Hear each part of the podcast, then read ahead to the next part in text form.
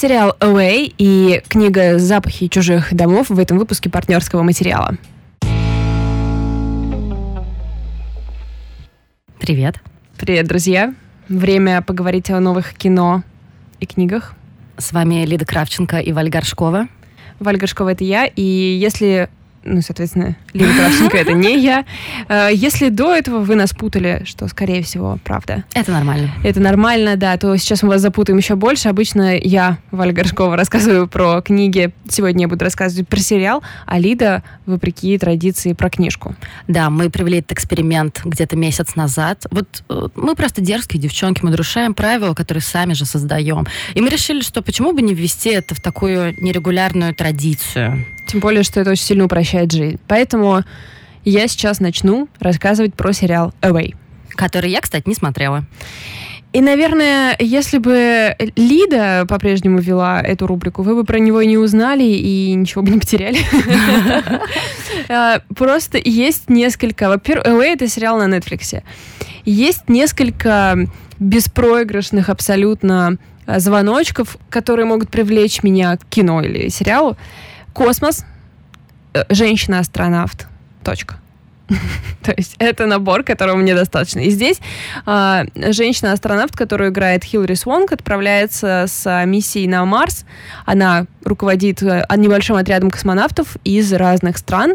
Все они объединились ради этой невероятной миссии высадиться на Марс. И мне, кстати, до сих пор кажется, что ты просто путаешь Хиллари Суонг и Сандру Баллок, потому что в моем сознании они зарифмованы, и мне просто кажется, что ты думала, что там Сандра Баллок в главной роли. Нет, ну мне все-таки Хиллари Суонг нравится больше, чем Сандра Баллок. Скорее, после того, как Хиллари Суонг э, исчезла куда-то, э, Сандра Баллок заняла ее место. И я вот думаю, что во всех тех ролях, где Сандра Баллок сыграла, должна была играть Хиллари Суонг. Ты можешь мне объяснить, что произошло? Почему после «Малышки на миллион» с ней больше ничего не было. Она ведь прекрасна. Нет, ну было, конечно, но слушай, у меня есть теория по поводу того, что актриса или актер получает Оскар, и все. После этого все для них заканчивается. Ну просто вспомни, я не знаю, э, Брайана Крэнстона, который играл главную роль во «Все тяжкие», и он, например, номинировался за роль в «Трамбо», и где он сейчас. Или, например, mm-hmm. Майкл Китон, который вернулся в «Бёрдмане», mm-hmm. и где он сейчас. Mm-hmm. Ну, то есть по мне, так это стандартная история. Получи mm. Оскар и свали. Очень жаль, конечно, потому что мне очень нравится Хиллари Сонг. Она, во-первых, у нее такая странная красота, как бы очевидная такая мощь, сила внутренняя. Ну и, соответственно, к этой роли она, конечно, отлично подходит. Э, и этот сериал про то, как сложно работать вместе, как сложно уехать на три года на Марс, оставить на Земле всех, кого ты любишь. У главной героини э, есть где-то 13-14, может быть, 15-летняя дочь. Who cares? Не очень понятно. После 10. Ну, наверное, 15. А, дочь и муж, который а, тоже должен был лететь вообще на Марс, но на ранних стадиях его по состоянию здоровья отказали ему, и он стал ну, типа, инженером на этой миссии. То есть я правильно понимаю, что это пара, которой, в принципе, пофиг на детей, да? Ну, они, конечно, не собирались никого рожать, да. Но, тем не менее, они очень счастливы в браке, это большая любовь, они любят своего ребенка, и вся семья очень поддерживает Эмму в том, что она отправляется на Марс.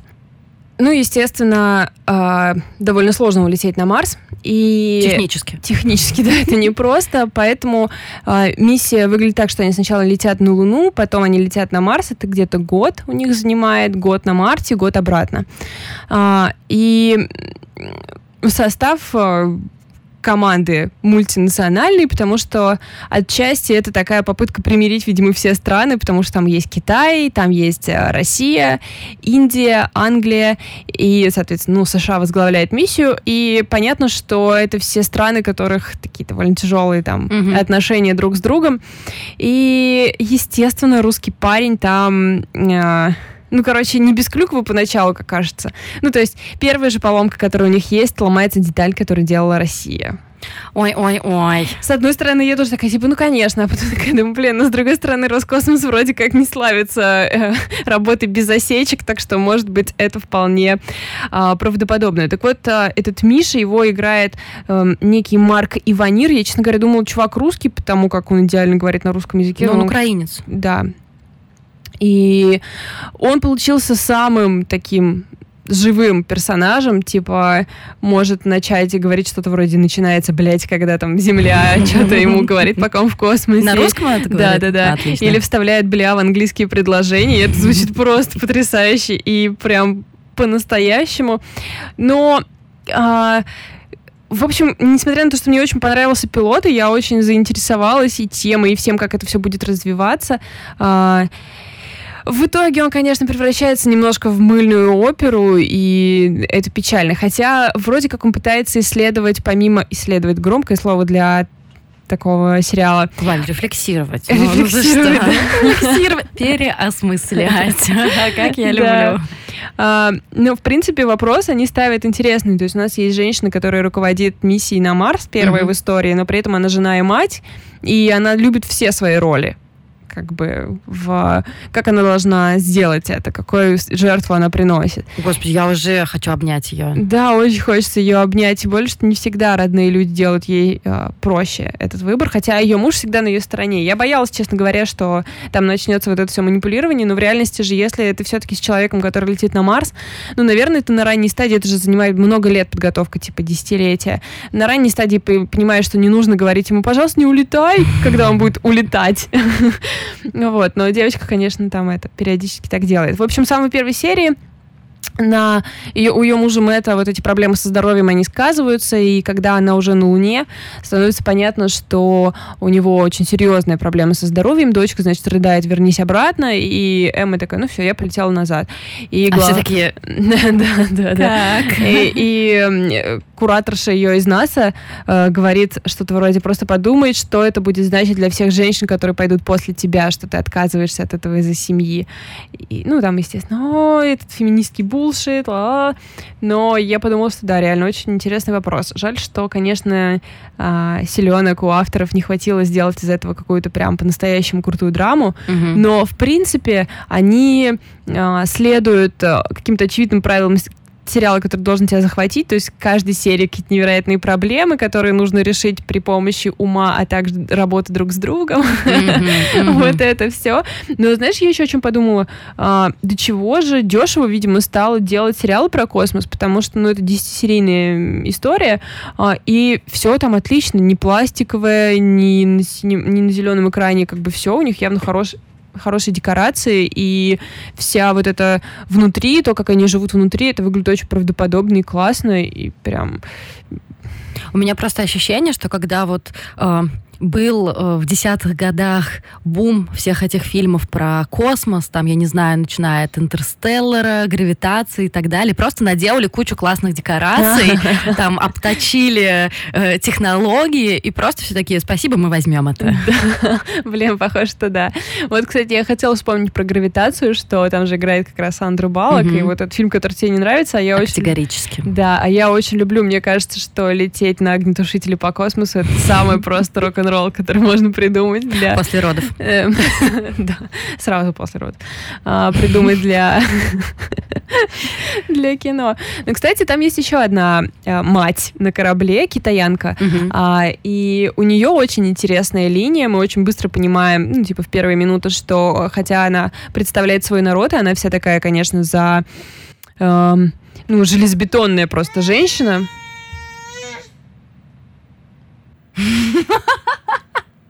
У нее есть э, секрет, связанный с э, девушкой, которая работает тоже в НАСА.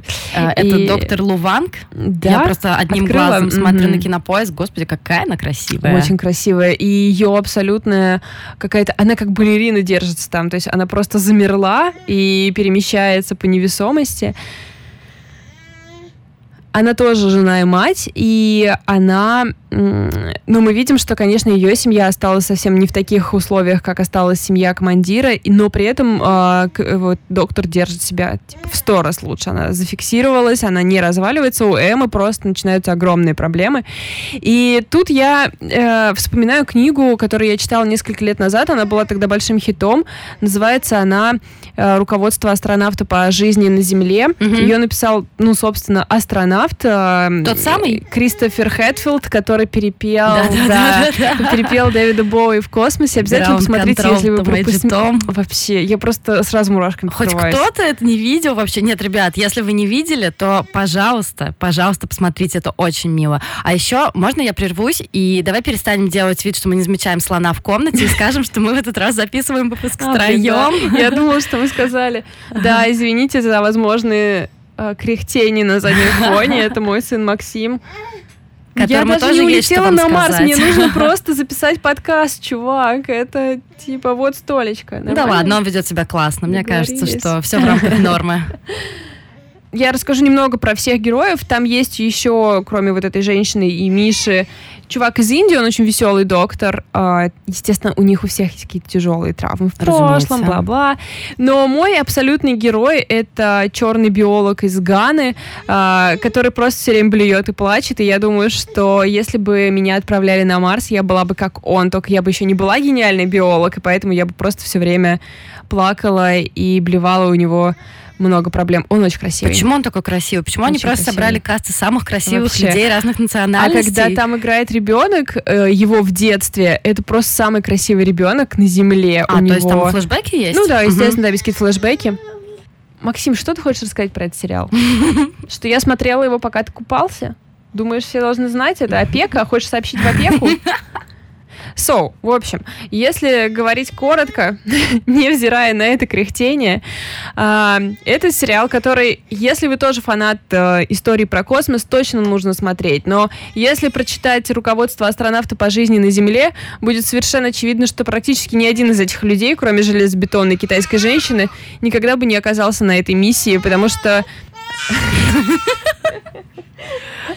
мы не будем это вырезать. Я хочу, чтобы люди знали, как мы живем.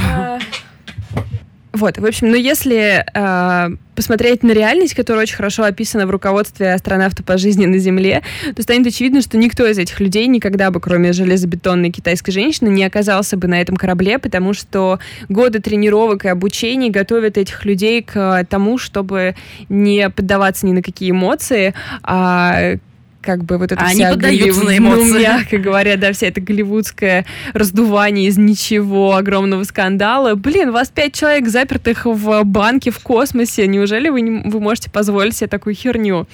Вот. Ну, в общем, если закрыть на, эти, на это глаза, то я получила большое удовольствие, потому что красивый космос, классная Хиллари Свонг, все люди очень красивые. И, наверное, если бы Лида вам что-то рассказывала сегодня про кино, вам бы какой-то более качественный выбор предложили.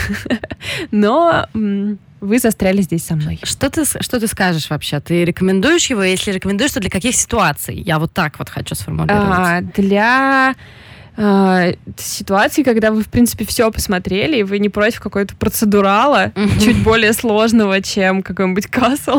ну, потому что реально в какой-то момент кажется, что это процедурал. У них создается проблема, они ее решают. Создается проблема, они ее решают.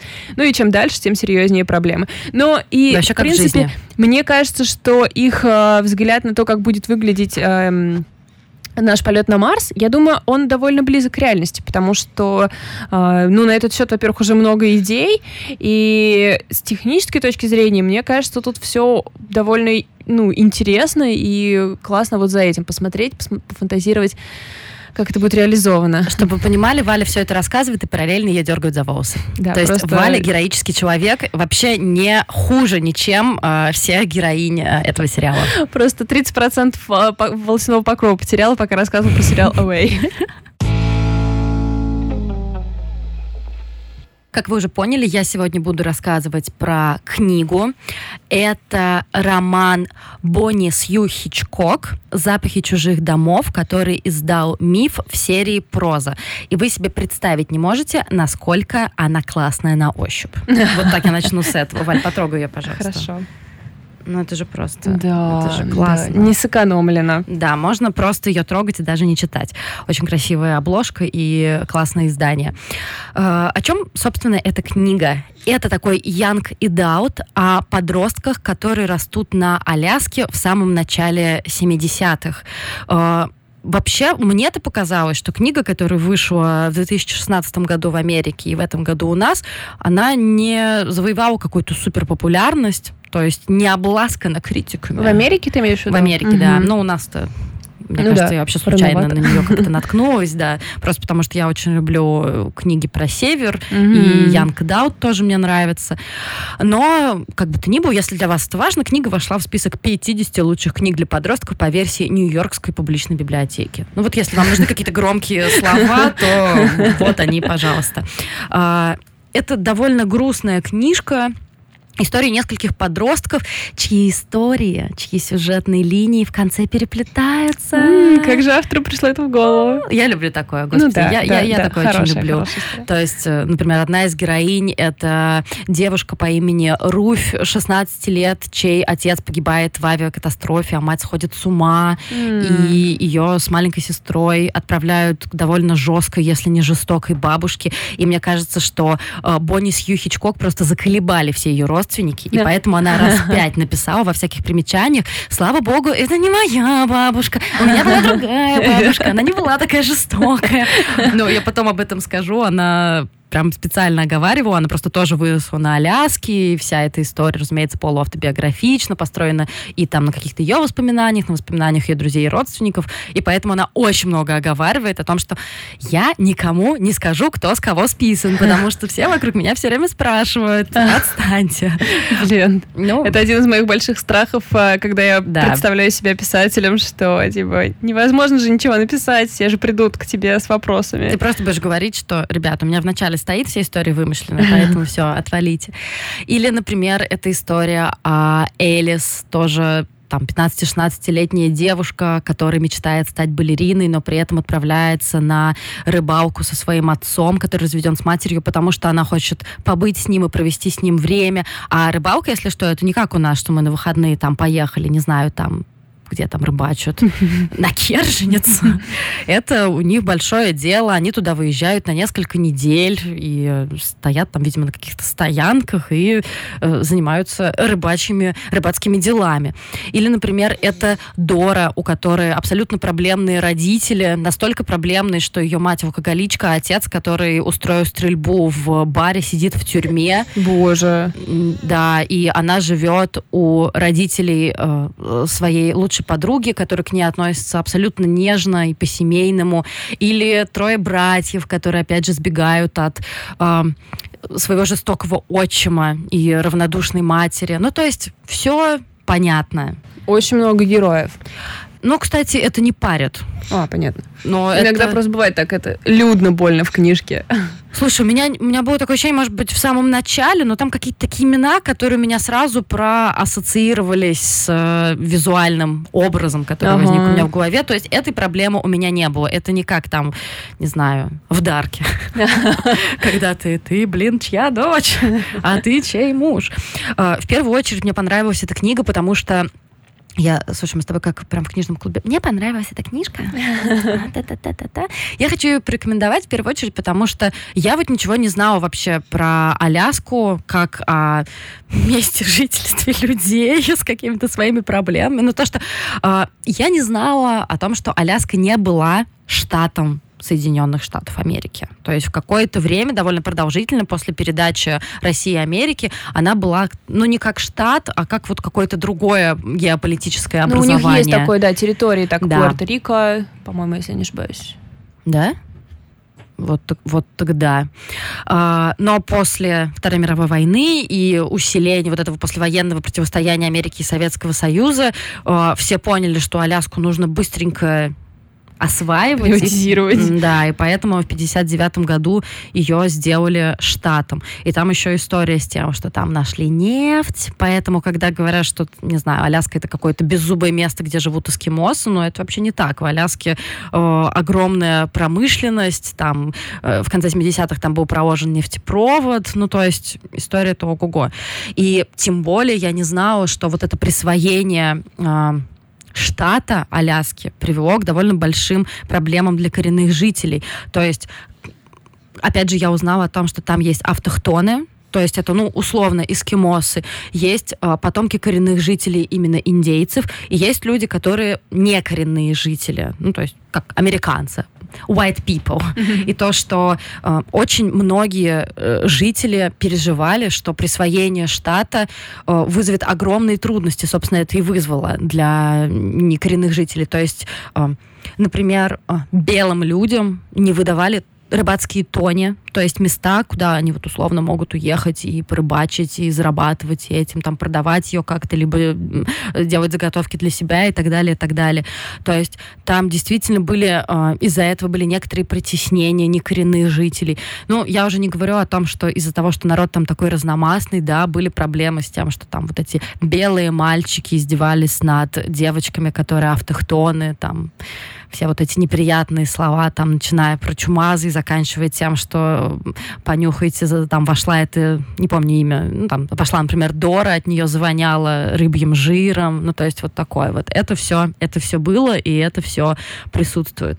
Э, чувствуется, конечно, что Бонни Сью Хичкок любит Аляску безумно. Она ее любит до безумия, это ее родина, и то, как она ее описывает, да, мы понимаем, что этот район, в котором живут э, главные герои, который э, называется Берч Парк. Это, ну, наверное, маленький городок, что да, он бедный, что не надо романтизировать Аляску, что многие люди живут на грани нищеты, что, соответственно, многие люди э, выпивают скажем Это так. очень такая проблема и для нашей Чукотки, которая как бы сестра да. Аляски. Да, да, да, да. Но при этом она умудряется не романтизировать Аляску, но показывать ее с, огр- с огромной любовью, с абсолютной любовью э, ко всем этим холодным улицам, ко всем этим, я не знаю, зимним сапожкам. Там есть очень милый момент, где главная героиня, вот как раз Дора, дочка вот этого жестокого мужчины, который сидит в тюрьме, и матери алкоголички, она хочет выбрать себе зимний зимние сапожки. Там есть момент, где она останавливает выбор на одних из них, и это так описывается, и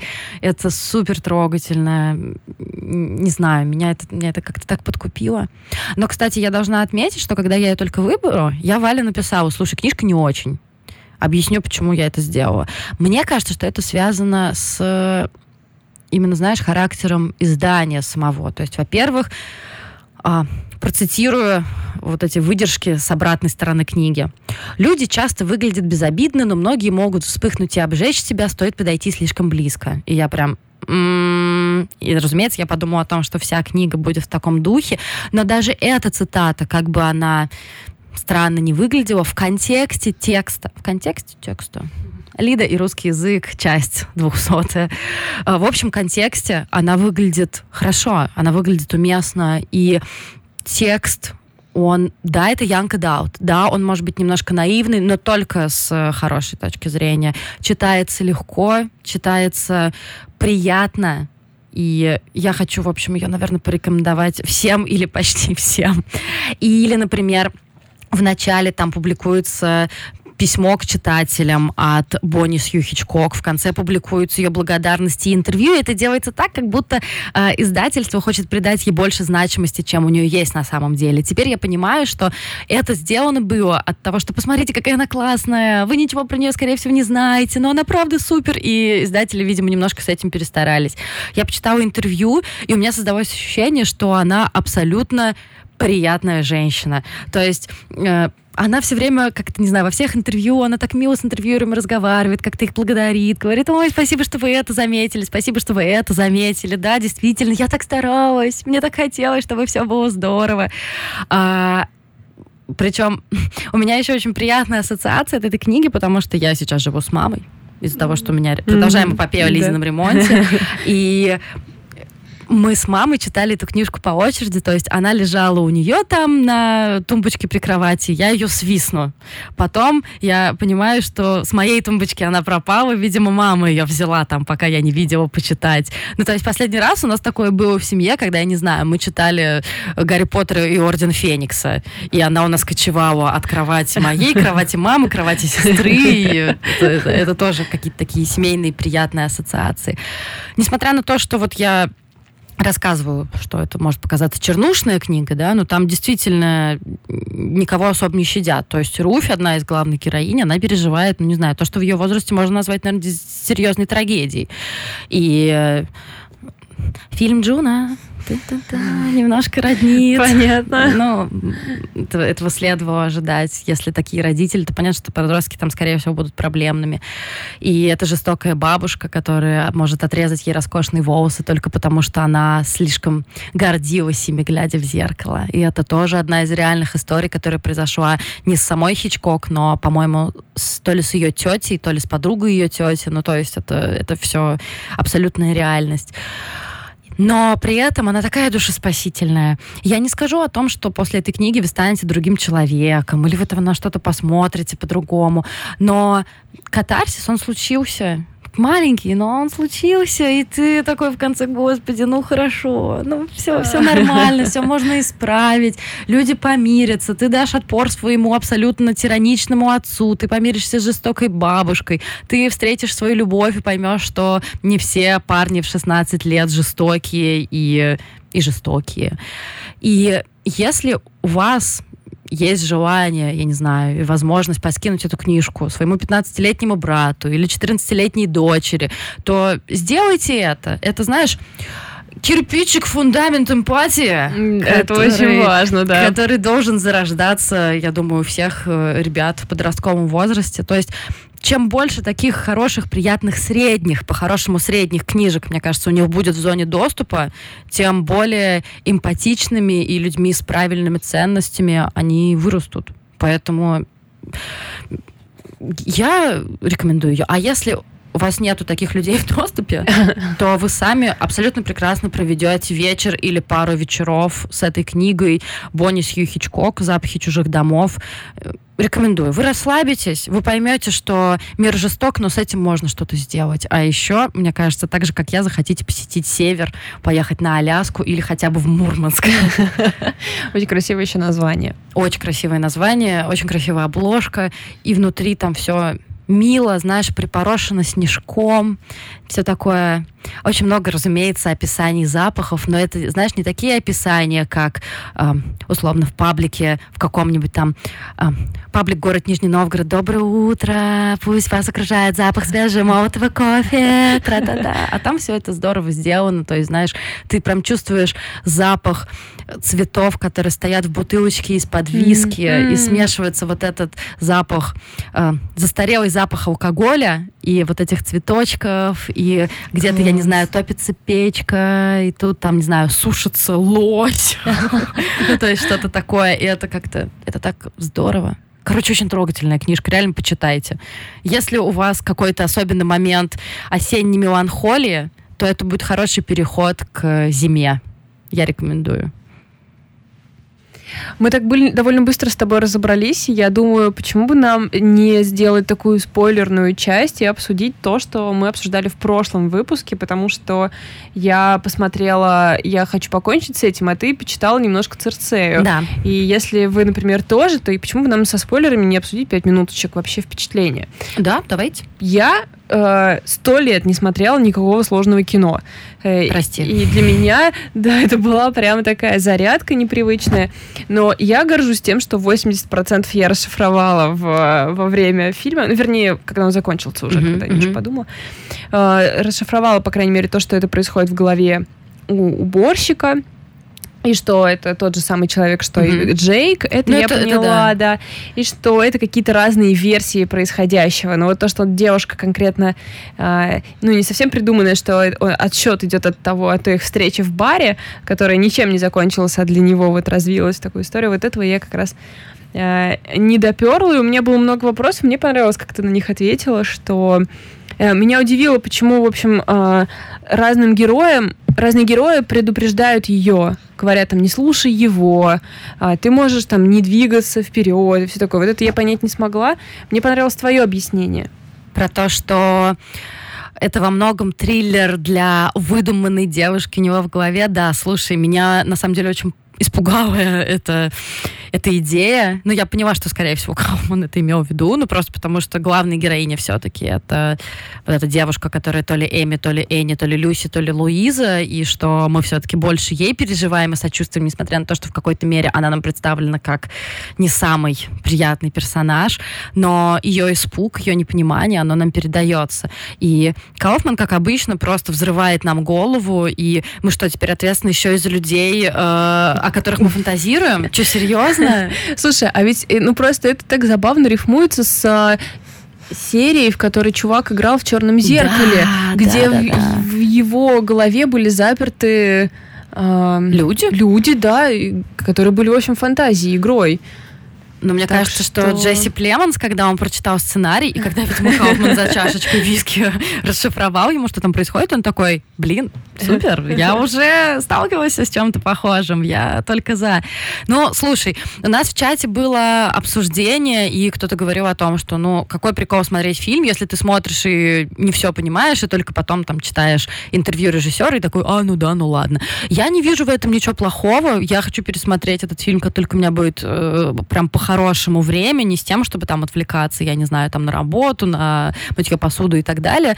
Э, я хочу уже оценить саму э, кинематографическую часть, потому что, конечно, большая часть моего внимания, когда я смотрела, была заключена в том, чтобы э, просто думать о чем-то из серии, что, что, что. А вот мне как раз повезло из-за того, что я смотрела уже после того, как ты рассказала, и я не ждала, что я что-то пойму, и я как бы Мгм. текла по течению. И мне кажется, интуитивно, вот ты говорила, что вроде что тебе скажет твое тело, Мгм, вот это все. мгм. И как-то интуитивно в итоге действительно оно наступает. Не было в процессе вот этого раздражения, что ты ничего не понимаешь, Мгм. потому что я знала, что я ничего не пойму, и Мгм. не пыталась особо. Типа, ну что скажете, то и говорите, я все приму. Да, слушай, и я потом уже начала понимать, что если бы я больше прислушивалась к себе, а не была занята тем, чтобы «О, разгадаю-ка я эту загадку сейчас», то, возможно, мне бы тоже было гораздо проще и приятнее, потому что сейчас уже, зная, что он имел в виду, ты действительно можешь предположить, э, можешь предположить, что ты бы догадался, потому что, ну, согласись, то, как вот это описано, это очень похоже на то, как происходит у нас в голове во время мечтаний. Как может, не знаю, меняться условия мечтаний в, проц- вот это, в этом процессе, да, то есть там от цвета пальто до условий там вашей встречи или еще что-то такое. Как он лихорадочно подбирал лучший момент для знакомства с родителями. То есть, когда она внизу стоит и ждет, да, это, видимо, в тот момент он пытается понять, как бы лучше обставить Мгм. эту сцену, каким бы, какими бы лучше родителей своих показать, чтобы это выглядело идеально. Господи, ну, я просто в последнее время отстаиваю Кауфмана во всех возможных киночатиках, которые я состою, потому что, ну, очень многие пишут, что это за херня, что это вообще фу, мы не хотим так напрягаться. Я, в принципе, всех понимаю, но я всем говорю, ребят, ребят, ну это, это классно, это же здорово, он дает нам все ключи. Он не жадничает, поэтому красивое, умное, сложное кино. Почему бы и нет? Почему бы иногда не взорвать себе мозг? Вот как испытывают себя зрители, когда смотрят фильм Чарли Кауфман и Макс, я с тобой согласна. Все, видимо, на этом мы запись нашу заканчиваем. Церцею мы обсудим в следующий раз. Мне она нравится, если что. Все, ребят, всем спасибо. Всем спасибо. Пока-пока. Пока.